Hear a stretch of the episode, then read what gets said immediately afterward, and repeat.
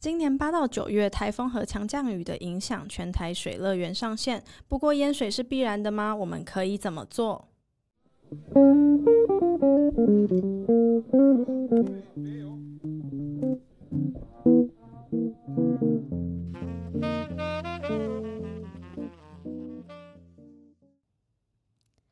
亲爱的朋友，你们好，欢迎来到城市有事吗频道。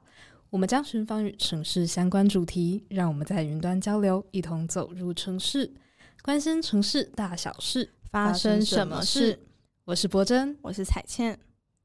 柏珍有印象，最近前几个月台南常常下大雨，有啊，超级严重的。对，那时候台南真的淹到，就是外地很多朋友都传讯息问说：“哎、欸，你现在还好吗？你可以出门吗？”之类的。嗯，像在这里，其实荑原就淹到像成功湖，然后走路会像苏西一样，人孔盖也冲到整个跑起来。其实现在想到都还蛮有画面感的，就真的还蛮夸张。对，因为我记得呃，附近有一个。很重要的交通管道就是那个小东路的地下道，是。那那时候也是封起来，然后变成大家的交通其实都有受到影响。对啊，对啊。但是其实那时候也不止台南，就是同一个月，大概八月的时候，双北的午后大雨就一度也发了呃一级的淹水警戒。那台北车站外面就淹到小腿，其实台北车站人很多嘛，严重。对对对，然后加上当时又是下班时间，就很多人都被困在路上。我相信大家上了一整天班，应该就只想回家。对，真的。结果没有想到一场大雨就全部都全部都打乱了大家的计划。嗯，像这种淹起来来的事情啊，其实虽然它的排水设施有一定的设计，但是如果真的很严重的超量，还是会有淹水或者是积水的问题。那对于我们来说，其实定期清淤就是一件非常重要的事情，这样子才能够让排水系统去正确的发挥效益。是，可是因为这几年受到极端气候影响，其实强降雨变得很频繁，嗯，比我们小时候频繁很多。是 是然后前阵子大家应该有印象，就是我刚刚有讲到，其实好多次雷阵雨都会变成说各地都传出淹水的灾情，嗯，然后大家都在水里面这样。那可是我们这样只能够去祈祷水赶快退吗？我们有没有什么办法可以去预防，说未来就算下大雨，我们不会影响这么大？是，这确实是一个好问题。可是现在地球持续在暖化，然后在这种极端气候越来越严重的情况之下，嗯，我认为其实降水量超过下水道设计标准，其实是一种必然。那其实我们需要做的事情，第一个是要为此因去做不同的分级系统的标准，那也可以去设置不同的重现期，这样对于下水道排水的设计等等，其实都是有一定的好处，跟我们可以延缓它发生的灾情。柏珍，我有提问，是就是刚刚讲到这个重现期，它是什么意思？然后它跟极端气候有很直接的影响关系吗？哦，我来解释一下重现期。那其实它是指一种就是一定强度的自然灾害，它其实会产生的一个平均时间间隔。那这个间隔我们叫做重现期。那以市区来说，其实现行的一个防洪设施保护标准的设计啊，基本上是依据经济部水利署的河川治理以及它的环境营造规划参考手册去进行规划的。那像是区域排水或者是都市下水道的防洪保护标准的重现期，基本上都会设为十年。那可是因为极端气候的缘故，其实三不五时我就会看到新闻上说有什么百年一遇的强降雨啊，像这种其实过去的设计是比较难去因应气候变迁的速度的，所以现在除了下水道之外，我们也可以同步进行一些设计，透过其他方式去减轻下水道的一些排水的压力，去达成让城市快速恢复的一个目的。嗯，所以城市快速恢复，它会是大家现在很重要的焦点，嗯，是的。可是其实像香港，我们附近的香港，嗯、它的发展其实也很快速嘛。嗯、但是还记得像今年九月的时候，那个海葵台风，影响台湾好像没有很大。对，对对。但是那时候香港打破一百三十多年来的最高纪录，听起来很严重。对，而且那个一百三十年是因为他们从一百三十多年前开始记录。所以这是真的是很大。那他那时候一个小时下到一百五十八毫米，嗯，这个概念是什么意思？就是台湾雨量分级中，其实每个小时超过四十毫米，我们就已经可以说哦，今天下大雨了。嗯，何况一百五十八毫米？对，真的是非常严重。哦，嗯，想到香港之外，其实，在同一个月，在地球的另外一边，希腊也才刚经历完就是大规模大规模的野火，然后它又遇到洪水打击，然后降雨量其实比全年正常的情况加起来还要多。邻近地区也被严重的洪水肆虐，其实会就是当地是造成了很多人的死亡的。那我们一直都以为极端气候只是一个名词，但实际上它在我们眼前是陆续陆续的实际的发生。是，但是我听说，就是全球暖化其实不止改变的是降水的频率，也对那个强度跟持续的时间这件事情有影响，对不对？嗯，是的，像是香港城市大学大气和气候科学家朱振恩就表示说，全球暖化其实改变了降水的频率啊、强度，还有它的持续时间等等的一个特性。虽然他补充说，今年夏天的灾难是多种因素去综合作用的结果，可是我们可以看到，极端气候的变动已经成为长期我们需要面临以及应对的问题。对，难怪我看到非常多那种国际组织在对这件这些灾害跟洪灾，就是做出一些提醒。虽然这个是我们正在面对的重大问题，但还是有很多人就是都假装没看到，想说啊，算了算了，淹完就没了，淹完就好了。可是那些损失和伤害其实就是摆在我们面前。就像比如说刚刚提到，我下班就是没办法，那也许我的汽车、机车它变成一个泡水车等等的，其实都会有很多问题存在。是。就是像是联合国他的秘书长古特瑞斯，他其实就指出说，气候变迁其实就在眼前。那我们现在经历的一切就只是开始而已，而且全球暖化时代已经结束，现在是全球沸腾的时代。那他表示，这样的情形其实反声音现象已经结束，那取而代之的是让海洋变暖的声音效应。那热带太平洋的海水又开始变暖，所以对我们对于我们来说，其实气候极端气候只会越来越严重。嗯嗯，之前有听到很多人就是会讲说，哦，今年会这样是因为圣婴效应，但是博真这件事情算是一种迷思，对不对？因为我有听过，就是很多人来出来就说，哎、嗯，其实圣婴现象不会让这个台风变多。是的，但是它可能有机会因为圣婴现象变得更加长寿。嗯、那这也意味着说，我们其实要么是降雨时间跟强度变得更更强，或者是在干旱的时间就变得更长。那其实对于这样的气候灾害，我们需要有意识的去预防，才能够把降损失降到最低。是，就是刚刚提到这个降雨时间也变长。那我那时候在录这一集之前，就找了很多洪灾的资料，其中就有看到，就是其实很多专家也有提到说，像刚刚提到这种伤亡和财产的损失，它不只是这么简单的事情。如果今天呃污染到饮用水或者是其他部分的话，它有可能会传播出新的疾病。然后，呃，如果在我们前面刚刚讲的下水道系统没办法快速的处理如此高强度的降雨的话呢，现在的治水工程是不是也能够用相同的逻辑去推测？是啊，是啊，其实就跟你说的一样，就是现在的堤防、拦河堰啊、水坝、水泥护岸这些防洪工程，其实都是建立在科学的计算之上。可是现在水灾的成因越来越复杂，那也越来越不天然。所以，我们如果还在以多少年一次的重现期的方式去计算防治洪标准跟排水系统的断面的计算，那在这样的一个气候环境下，其实有可能是很不积极的，而且没有办法及时去防止当今的灾害。嗯，所以就变成预防胜于治疗，对不对？是，是，是，是这样的讲法。对，那如果我们已经做好了各种的准备，却还是就是超乎我们能够想象的雨量，这样的情况下，我们该如何去加快这个复原的速度？嗯。所以，我们其实就可以看到都市的韧性很重要嘛。因为虽然它是老调重弹，可是如果在一开始就可以做到减灾，其实可以很大程度的去减轻我们都市的受灾程度。所以我们在灾前的准备，其实不只是政府需要不断思考的事情，也是跟我们每一个人都息息相关。嗯，那我大概懂你的意思。所以说，除了这个韧性和减灾之外，更重要的是在各种的冲击还有压力之下，还能够在整个城市继续的保持运作。那如果说套在水灾上面，我们可不可以用一种说法，就是说它就是水淹不怕？对对对，是的，是的，就是其实有点像是防涝不防淹的这个概念。就是防涝是指我们要减少长期淹水。然后去影响的一些水灾，那这可能会比较有严重的疾病或者是灾害产生。可是如果是短期的极端降雨，所以造成的一些无法负荷的积水，我们可以透过减灾，我们去减缓它发生的频率，或者是我们可以让都市快速的进行恢复。嗯，那我在做这集之前，有看到一个名词，是不是刚刚也有提到的一个部分，就是它是不是一种与水共生的概念？就是这个概念好像是从荷兰开始实施的。是的，是的。就是这个概念，它其实是由荷兰提出的。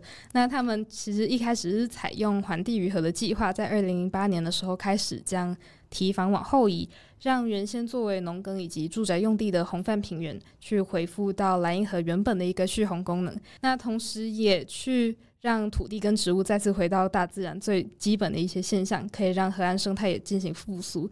那透过他们经验，我们其实让世界知道，working together with weather 也是可行的。嗯，了解。所以说，既然如此，就是我们现在就是极端气候，它就是一个定局了嘛。那我们要把伤害降到最低。可是刚刚提到这个荷兰，荷兰它其实有很多地可以用，但台湾只是一个小小的岛，而且再加上呃这几年大家都提到一个部分，就是说呃整个大台北地区其实土地开发已经超出负荷了。是所以我们如果要像荷兰这样找出一块地来变成一个制洪的区域，或者是嗯。呃去找到可以多元利用的，是有限的，对不对？嗯，所以现在滞洪池在现在它可能就不是我们第一考虑的首当其冲要去做的事情。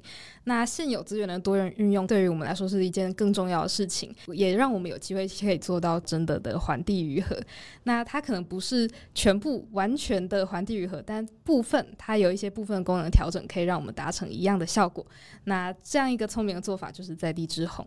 嗯，所以在地滞洪是指这个原在原本的地形和空间上面找到可以储存短时间内没办法排出去的雨水，然后避免它直接流到路面上，争取一些应变时间，之后再让它这样慢慢排掉，对对对对对，是这个意思？是是是。哦，那我记得二一年的时候，台北市把中山区其中一个废弃的地下道变成制洪池了，然后这算是一种多元利用的案例吗？嗯，可以这样算。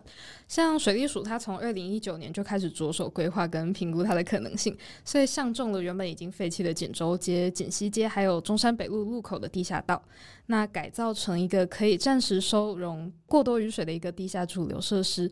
那估计能够容纳的水量是大约在七百一十八立方公尺。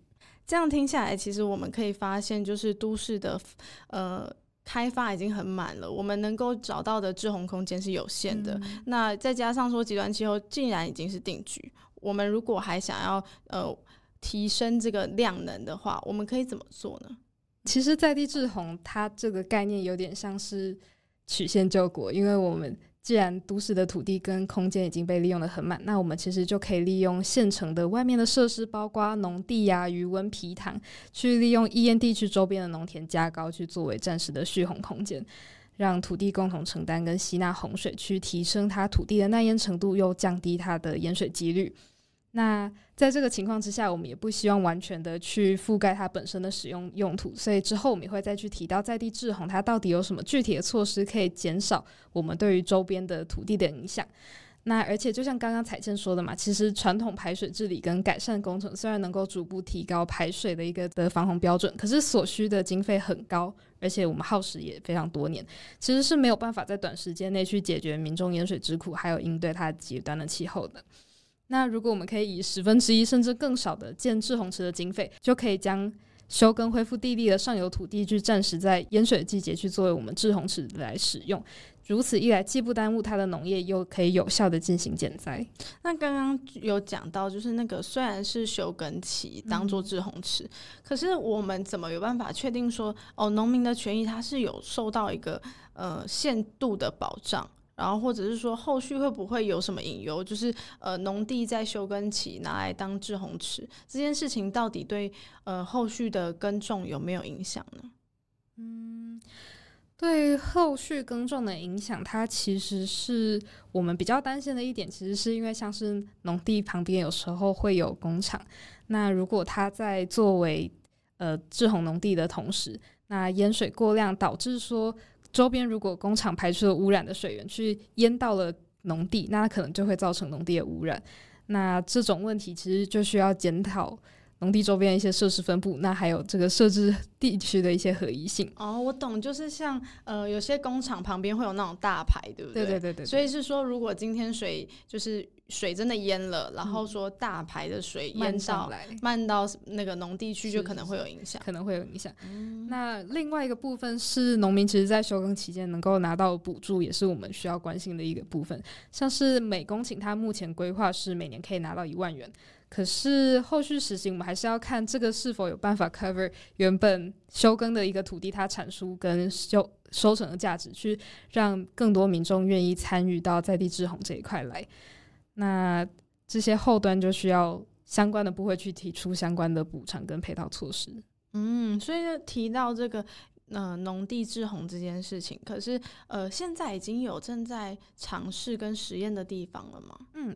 像是一零九年九月，其实云林县的包中乡有才村就已经开始选择台糖土地去开始着手办理有才寮的排水在地治洪扩大示范区域的评估计划。那这是由第五河川局在一一年的四月去完成的一千一百五十公顷的示范区。那因为它成效真的比他们想象中的还要更好，所以水利署后来就真的去拟定了经济部水利署及所属机关办理在地滞洪奖励及补偿作业要点，在一一零年的七月二十六号去做颁定。那之后呢，像是美浓地区下面也就开始进行相关的一些案例的示范跟嗯、呃、相关的补偿，能够让更多的农民愿意去投入相关的一些在地滞洪的实作，让这边的淹水灾情比较不会那么严重。那这样听起来，其实前面这个云林的案例应该算是成功的，对不对？嗯、因为它后面还有要推到美农去。是是是。哦，了解。那除了上面提到的这个滞洪农地，就是在地滞洪，还有没有其他方法呢？它是不是可以有呃超乎我们想象的一些呃滞洪方法？这样？嗯。